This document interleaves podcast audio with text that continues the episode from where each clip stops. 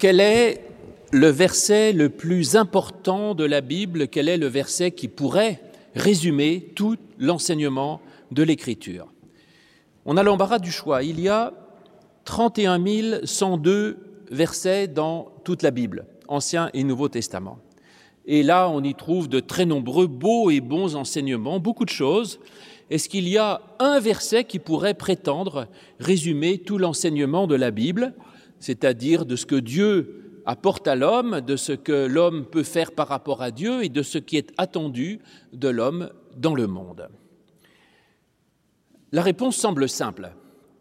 En effet, elle se trouve en fait euh, écrite en toutes lettres dans notre Bible, en particulier l'apôtre Paul est très, euh, très doué pour ça et on trouve ce qu'il dit dans Galates 5, 14 quand Paul écrit Toute la loi est accomplie dans une seule parole, celle-ci Tu aimeras ton prochain comme toi-même. Il le dit d'une autre manière un peu plus développée encore dans l'Épître aux Romains, où il dit, je vous cite, Romains 13, 8 à 10, ne devez rien à personne si ce n'est de vous aimer les uns les autres, car celui qui aime les autres a accompli la loi. En effet, les commandements, tu ne commettras pas d'adultère, tu ne commettras pas de meurtre, tu ne commettras pas de vol, tu ne rendras pas de faux témoignages, tu ne convoiteras pas, et tout autre commandement se résume dans cette seule parole, tu aimeras ton prochain comme toi-même. L'amour ne fait pas de mal au prochain, l'amour est donc l'accomplissement de la loi, c'est-à-dire de la volonté de Dieu. Ça, c'est très bien, et on l'aime. Mais en fait, je ne suis pas euh, du tout d'accord. Enfin, pas du tout d'accord, je suis évidemment d'accord, oui, il faut aimer son prochain, c'est une très bonne idée, mais euh, je ne peux pas penser que ça puisse résumer l'essentiel. Pourquoi? Parce que tout ça reste fondamentalement dans une dimension morale. Il s'agit d'aimer son prochain, et Dieu, il est où là-dedans? On n'en parle pas. Donc finalement, ça pourrait être la confession de foi du, Parti communiste, si vous voulez. Et d'ailleurs, quand Paul dit ça résume toute la loi, il, cite certains des dix commandements, mais bizarrement, il oublie tous les premiers. Vous savez qu'il y a dix commandements, il y en a cinq sur une table, cinq sur l'autre, et on dit que les cinq premiers sont spirituels, tu adoreras l'Éternel ton Dieu, tu ne feras pas d'image taillée, tu respecteras le jour du sabbat, etc. Et les cinq derniers sont matériels, ne fera pas d'adultère, pas de vol, pas de ceci. Et Paul, eh bien, euh, garde les cinq derniers et il oublie les premiers, c'est-à-dire les commandements spirituels. Donc Paul, là, laisse de côté la dimension spirituelle, qui pourtant est quand même essentielle. Enfin, bon, si la Bible ne parle pas de Dieu, Plutôt, si on enlève tous les passages qui parlent de Dieu dans la Bible, il reste plus grand-chose. Et donc, on ne peut pas réduire euh, toute la Bible et toute la foi à une morale, même si c'est une belle morale d'amour ou à l'action sociale. Euh, il faut trouver autre chose. Alors évidemment, on revient aux évangiles, laissons de côté Paul, revenons à l'essentiel. Et l'évangile, le plus beau, c'est Jean. Et donc la tentation, c'est d'aller chercher dans l'évangile de Jean. Et on trouve, c'est celui auquel vous aviez peut-être pensé, Jean 15, 2, Aimez-vous les uns les autres comme je vous ai aimé. Ah, enfin, Christ apparaît. C'est déjà mieux. On a l'amour et on a euh, l'amour du Christ pour nous. Et oui, c'est pas mal, mais ah, ça me convainc pas entièrement. C'est pas complet. Pourquoi? Parce que on parle de notre devoir moral, on parle de l'amour du Christ pour nous, mais où est l'amour de l'homme pour Dieu Où est la foi Où est la relation de l'homme à Dieu Elle n'est pas à sens unique. Et donc ça ne va pas. Pas suffisamment. Alors encore dans Jean, évidemment, celui-là, c'est celui auquel vous aviez forcément pensé, en tout cas, c'est celui auquel tout le monde pense. Vous savez, c'est la mode maintenant, euh, tout le monde se jette sur euh, ChatGPT, vous savez, l'intelligence artificielle. Je lui ai demandé hier, pour préparer mon sermon, il était temps, quel est le plus grand verset de la Bible? Et il m'a dit, le plus beau verset de la Bible, c'est Jean 3,16. Dieu a tant aimé le monde qu'il a donné son Fils unique afin que quiconque croit en lui ne périsse point, mais qu'il ait la vie éternelle. Ah oui, ça évidemment, c'est magnifique. On a l'amour de Dieu, on a l'importance de la foi, quiconque croit en lui, on a la vie éternelle, mais cette foi, rien sur ce qui est attendu de l'homme à vivre concrètement. Donc, euh, c'est sympathique, mais pas assez complet pour moi. Alors, je continue à chercher. Et je laisse tomber Jean pour l'instant, et je vais rechercher dans les synoptiques, les trois premiers évangiles. Revenir à ce que dit Jésus lui-même, c'est toujours une bonne idée après tout. Et là, on a le sommaire de la loi. Marc 12, 28 à 34. Et non pas Matthieu comme j'ai cru le tout à l'heure. C'est bien Marc. Je vous lis le passage cette fois. Un des scribes demanda à Jésus quel est le premier de tous les commandements? Jésus répondit Voici le premier. Écoute Israël, le Seigneur notre Dieu, le Seigneur est un, et tu aimeras le Seigneur ton Dieu de tout ton cœur, de toute ton âme, de toute ta pensée, de toute ta force. Et voici le second. Tu aimeras ton prochain comme toi-même. Il n'y a pas d'autre commandement plus grand que cela.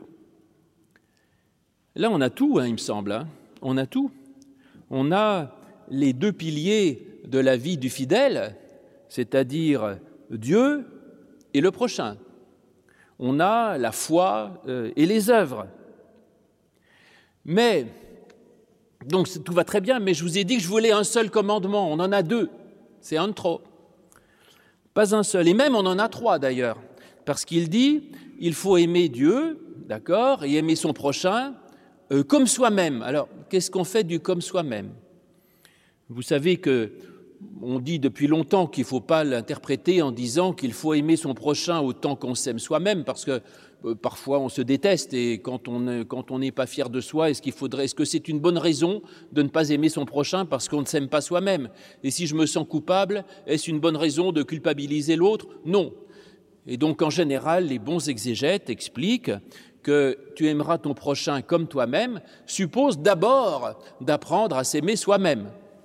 Non pas de, s'auto-féliciter, mais de s'assumer soi-même, de, se sentir en paix avec soi-même, d'être, de se sentir bien et finalement d'être à l'aise avec soi-même, parce que quand on est en paix avec soi-même, on peut être disponible pour l'autre, et donc c'est plus facile.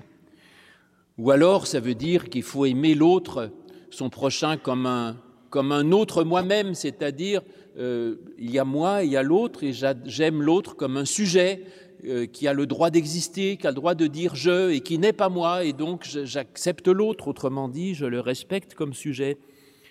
Bon, mais le problème, c'est que du coup, j'avais déjà deux commandements, maintenant j'en ai un troisième. Et c'est un magnifique résumé de toute la volonté de Dieu et de la vie chrétienne, d'accord, mais on a déjà deux ou trois commandements, et même encore plus, parce que Jésus dit qu'il faut aimer Dieu de tout son cœur, de toute son âme, de toute sa force, de toute sa pensée. Donc en fait, ça fait quatre commandements. Ben oui, il faut aimer Dieu de tout son cœur, alors le cœur, c'est pas le siège du sentiment dans la Bible. Hein. Le cœur, c'est le, cœur de sa vie, c'est ce à partir de quoi toute ma vie prend sens, le centre décisionnel de mon existence. Donc Dieu, la préoccupation de Dieu ou de, l'amour de Dieu et du prochain est à la base de tous mes choix, de ma vie, autrement dit. Ensuite, de toute son âme. Alors l'âme, c'est la, dans la Bible, c'est la, la, source de la vie, c'est la respiration. Et donc Dieu est aussi à la source de ce qui me fait vivre, et puis de toute sa force. Ah, ça c'est bien, oui, parce que la force, c'est l'action dans le monde. Donc euh, mon amour de Dieu euh, s'accomplit aussi dans le monde et pour agir dans le monde fidèlement à Dieu.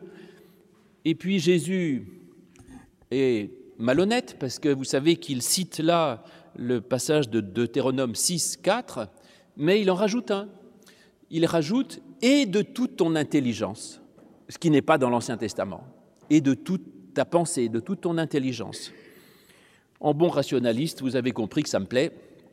Oui, on a le droit d'aimer Dieu avec son intelligence. Bon. Mais bon, ça nous fait quatre commandements en plus. Et puis, il y en a encore encore, c'est qu'il commence par écoute. Encore un commandement en plus. Ça aussi, c'est beau. Oui, Dieu, c'est le Dieu d'amour, je, crois en lui, j'aime mon prochain, et Dieu, c'est aussi celui que je dois écouter, parce que Dieu est parole, Parole de consolation, parole d'amour, parole de tendresse, mais aussi parole qui me met en avant, parole qui est une vocation, un appel, un plan, une promesse. Et donc Dieu est aussi conseil, il est aussi programme, donc ce écoute est peut-être le passage des plus importants de, ce sommaire de la loi, comme on le dit. Donc oui, je suis d'accord. Je crois qu'on est là au cœur absolu de l'écriture, de la, de la volonté de Dieu, de l'évangile. Et c'est pas pour rien qu'on l'appelle, comme je vous l'ai dit, le sommaire de la loi, ce passage, ça résume tout. C'est magnifique tout ça, mais c'est trop long. Je vous ai dit, je voulais un seul verset, une seule parole qui résume tout, tout la plus courte possible. Et là, on a cinq commandements, euh, trois versets, donc ça ne va pas. Alors en fait, cette discussion a déjà eu lieu il y a 2000 ans, chez les Juifs, dans le Talmud. Et on a un passage très amusant dans le traité Makot, verset 24a, où on nous décrit un débat entre les sages du Talmud qui disent, qui se demandent justement comment pourrions-nous réduire à l'essentiel les 613 commandements euh, qu'on attribue, donc euh, que l'on considère être dans la Torah, dans l'Ancien Testament. Quel est le verset, se demande-t-il, qui pourrait résumer toute la Bible parmi les 21 145 versets de l'Ancien Testament? Nous, on en a euh, un peu plus, 10 000 de plus. Alors, on nous dit que les sages parviennent d'abord à réduire tout à trois commandements, en un seul verset, mais quand même trois commandements, avec euh, ce verset de Michée, du prophète Michée, chapitre 6, verset 8. Je vous le lis. On t'a fait connaître, ô homme, ce qui est bien, et ce que l'Éternel demande de toi, c'est que tu pratiques le droit, que tu aimes la bonté et que tu marches humblement avec ton Dieu.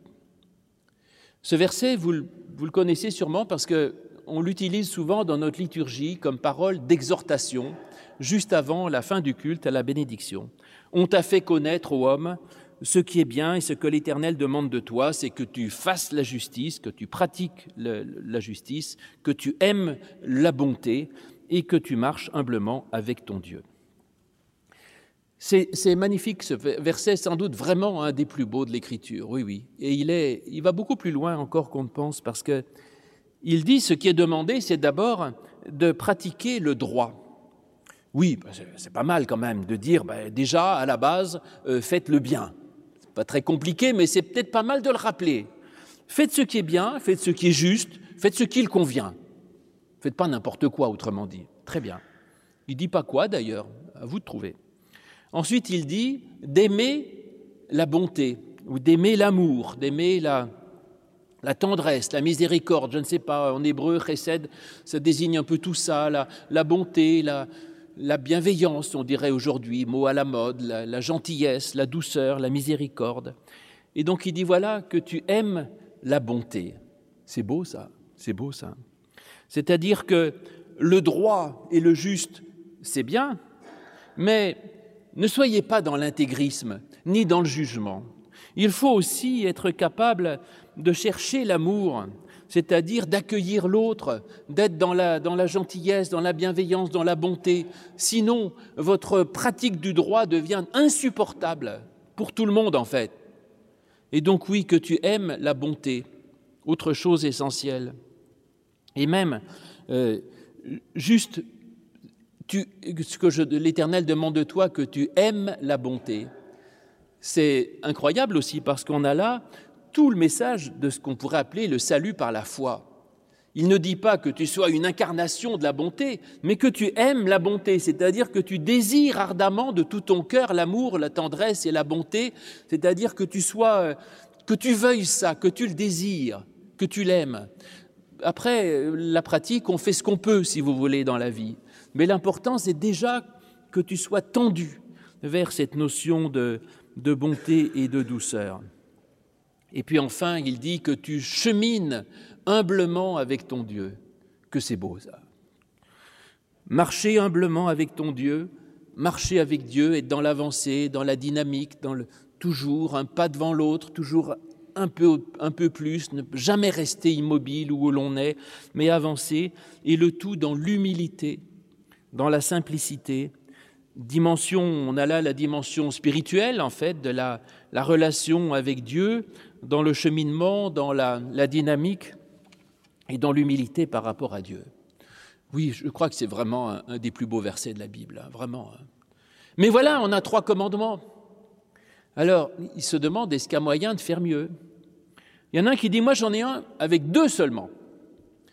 Ésaïe 56, 1. Ainsi parle l'Éternel, gardez ce qui est droit et pratiquez la justice.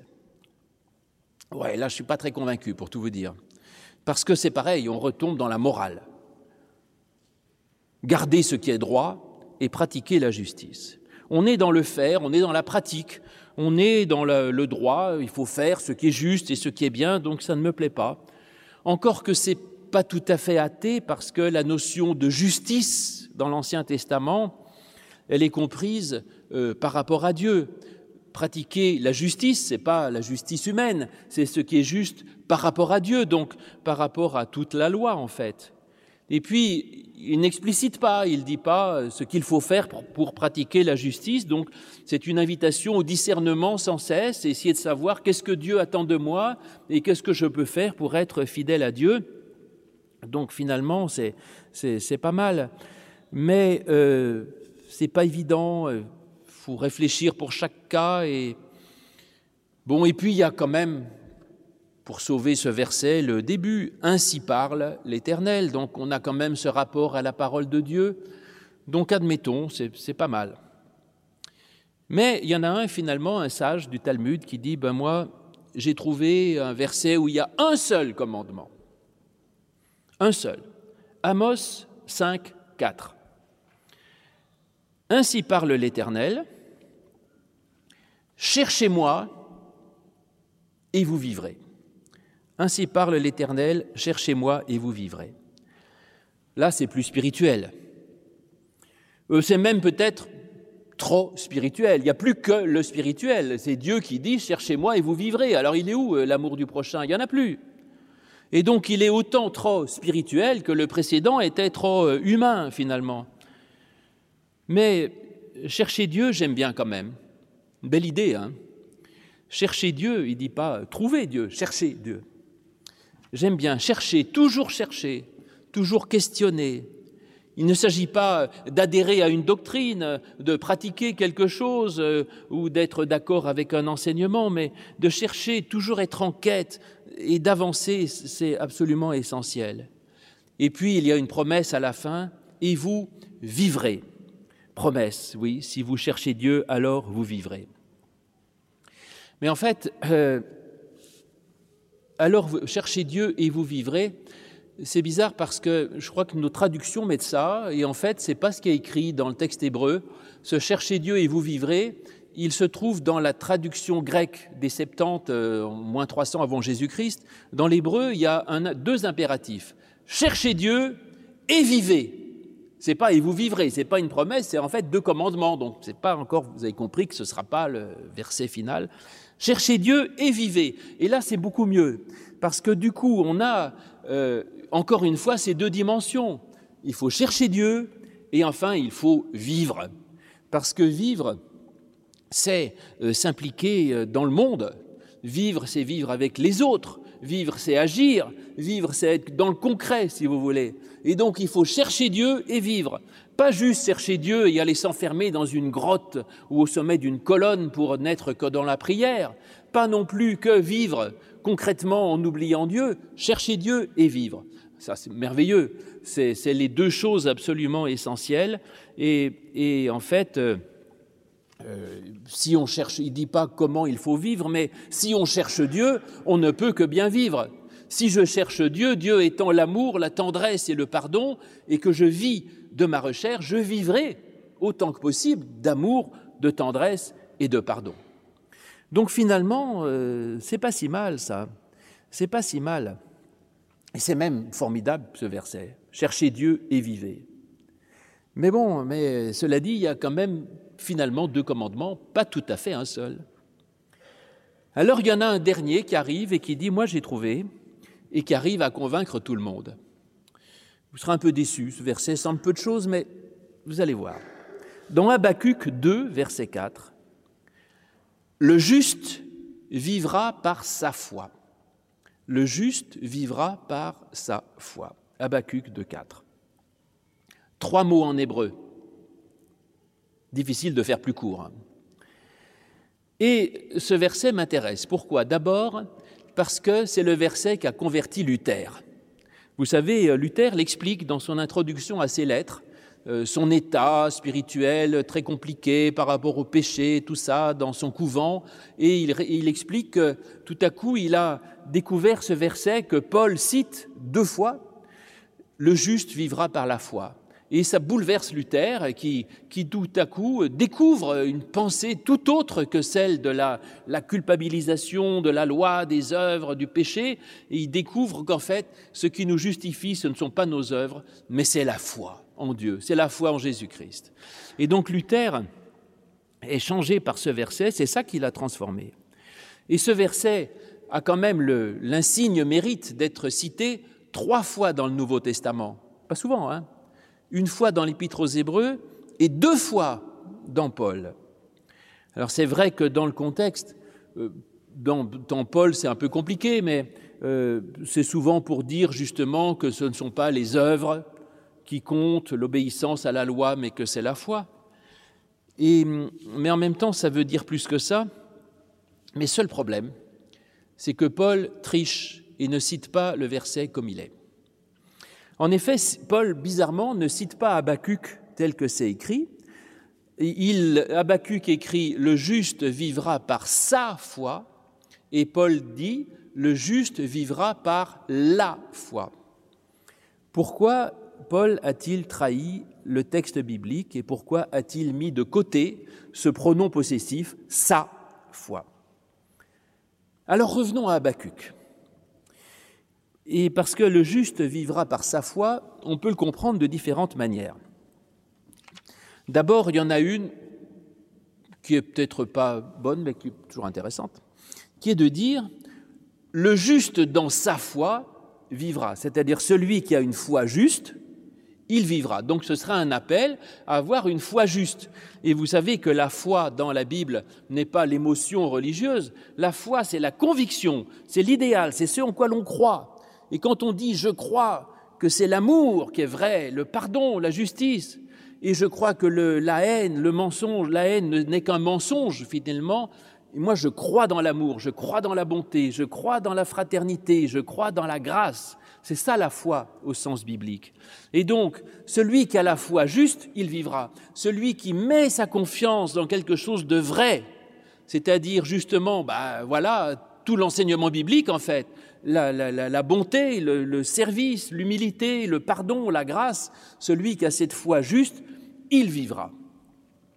Et ça, c'est bien. En fait, ça ne dit rien d'autre que ce que dit Jésus dans, d'après Jean, Jean 14, là, quand il, Jésus dit, je suis le chemin, la vérité et la vie. C'est-à-dire cet enseignement du Christ, c'est la vie. Donc le juste, celui qui a la foi juste, la juste, qu'est-ce que je vous ai dit déjà? Le juste dans sa foi vivra. Ou alors, euh, on l'interprète d'habitude autrement en disant le juste, virgule, il vivra par sa foi. Alors pour ça, il faut deux choses. D'abord, être juste. Ça revient à ce que je vous ai dit tout à l'heure. C'est important d'avoir une vie juste bien réglé, quoi. Faut faire le bien, faut être honnête, travailleur, euh, modeste. Tout ça, c'est très bien, c'est important. Mais ça ne donne pas la vie. Ce qui donne la vie, c'est sa foi. Et la foi, c'est se brancher sur Dieu, se brancher sur la source de la vie, sur une source de force, euh, d'énergie, euh, d'espérance. sinon, on a beau essayer d'être juste, mais à quoi bon? Je n'en ai ni la force et je me sens écrasé par cet idéal qui est peut-être trop d'être juste, toujours bon, toujours parfait, comme notre Père céleste est parfait. Et donc j'essaye d'être juste et ce qui me fait vivre, c'est ma foi en Dieu. C'est tout ce que Dieu me donne, parce que d'abord il m'indique le chemin, qu'il me soulage du poids de la culpabilité et qu'il me simplement il me nourrit de grâce, d'amour et de tendresse. Donc ça c'est c'est formidable aussi. Le juste vivra, le juste, virgule, vivra par sa foi. Mais j'ai étudié le texte de près et j'ai découvert une curiosité. C'est que les manuscrits anciens ne sont pas d'accord. C'est très curieux. Et certains, au lieu de mettre dans l'hébreu le juste vivra par sa foi, mettent Dieu dit le juste vivra par ma foi. Tiens, ça c'est bizarre ça. Dieu dit le juste vivra par ma foi. C'est quoi la foi de Dieu? Ah ah, ça devient intéressant. Alors j'ai deux idées là-dessus. L'une, c'est de dire que, en fait, j'allais dire en quoi Dieu croit? Eh bien, il croit en lui sûrement, bon, mais surtout, il croit en vous. Ça, c'est merveilleux, ça. Oui, certains, certains ont dit, vous savez, la différence entre Dieu et le diable, c'est que le diable, évidemment, croit dans l'existence de Dieu, ce n'est pas un problème. Mais la différence, c'est que Dieu croit dans l'homme et que le diable n'y croit pas. C'est-à-dire que le diable n'a rien à faire de l'homme. Il est cynique, se fiche de vous, se fiche de tout le monde, ne s'intéresse à personne. Alors que Dieu, il croit dans l'homme, il, il, aime l'humanité et chacun de vous personnellement, il vous aime et il croit en vous. Ça c'est magnifique d'avoir quelqu'un qui croit en moi quand moi-même je désespère de moi. Dieu croit en moi, il me dit mais tu peux y arriver, tu es sauvé, tu es justifié, tu es quelqu'un de bien et je t'aime. Et donc cette foi de Dieu dans l'homme est quelque chose d'infiniment euh, vivifiant. Donc oui, Dieu a raison de dire le juste, il, vivra. Bah oui, c'est compliqué, j'essaye d'être juste, mais j'ai du mal. Et ce qui fait vivre le juste, c'est que Dieu croit en lui. Ou autre chose, c'est que le mot foi en hébreu, emuna, en fait veut dire plein de choses différentes. Et plusieurs fois, euh, dans plusieurs endroits, pardon, il y a le mot Dieu associé en disant que Dieu a la foi. Mais à ce moment-là, comme les traducteurs ont du mal à parler de la foi de Dieu, ils le traduisent par un autre mot qui est celui de la fidélité. Emouna, c'est la foi, mais c'est aussi la fidélité, ce qui est sûr, quoi, celui sur qui on peut compter. Et ça, souvent, on dit Dieu est fidèle. C'est le même mot, euh, théos, enfin, théos ou pistos, Dieu est fidèle, ou alors, euh, effectivement, Dieu est emuna, euh, Dieu est foi, il est fidèle, il est digne de foi, Dieu est fiable, je ne sais pas comment on peut dire. Et on trouve ça dans différents endroits, plein d'endroits dans la Bible. Dieu est fidèle. Et en fait, du coup, le sens serait tout autre, ça voudrait dire que nous vivons non pas grâce à notre propre foi en Dieu, mais nous vivons pourquoi? Parce que Dieu nous est fidèle vis-à-vis de nous. C'est la fidélité de Dieu qui nous fait vivre. C'est Dieu qui nous fait vivre. Tout est grâce. C'est pas notre foi. Et là, ça me fait penser à un débat que j'ai eu une fois avec un, de mes collègues, Père son âme, qui, était un calvinien pur et dur. Et on discutait, voilà, entre pasteurs, et je lui disais, je crois que nous sommes que c'est notre foi qui nous sauve. Et c'est pas nos œuvres, mais c'est la foi qui nous sauve. Et il me dit, tu fais de ta foi une œuvre. C'est-à-dire, si c'est la foi, si c'est ma foi qui me sauve, je suis sauvé par le mérite d'avoir la foi. Et donc Dieu va me juger sur la quantité de ma foi. Et il m'a dit, ce n'est pas ta foi qui te sauve, c'est la grâce de Dieu que tu aies la foi ou non. Nous sommes sauvés par grâce. Eh bien, ce n'est pas idiot. Si je dois toujours, je, serais terrorisé si je devais me demander, ma foi est-elle suffisante pour que Dieu me sauve? C'est pourquoi d'ailleurs j'évite à chaque fois dans les, vous savez, les formules de grâce dans la liturgie, les trois quarts des formules, c'est euh, justement, euh, euh, Dieu donne la vie à celui qui croit en Jésus-Christ, et quiconque croit en moi ne périra pas. Je me dis, mais oui, mais est-ce que je crois suffisamment en Jésus-Christ? Et celui qui ne croit pas en Jésus, alors il périt. Et donc toujours de faire dépendre le salut de la foi en Jésus-Christ, c'est quand même très angoissant. Et ce verset nous en libère. Le juste vivra dit Dieu, par ma foi, c'est-à-dire ma fidélité, ce qui me sauve, ce n'est pas même pas ma foi, c'est l'amour et la tendresse de Dieu. Alors finalement, qui a raison? Vous le savez, j'ai la conviction que dans la Bible, les, explications ne s'excluent pas, mais qu'elles s'additionnent. Et du coup, ben, c'est les deux à la fois.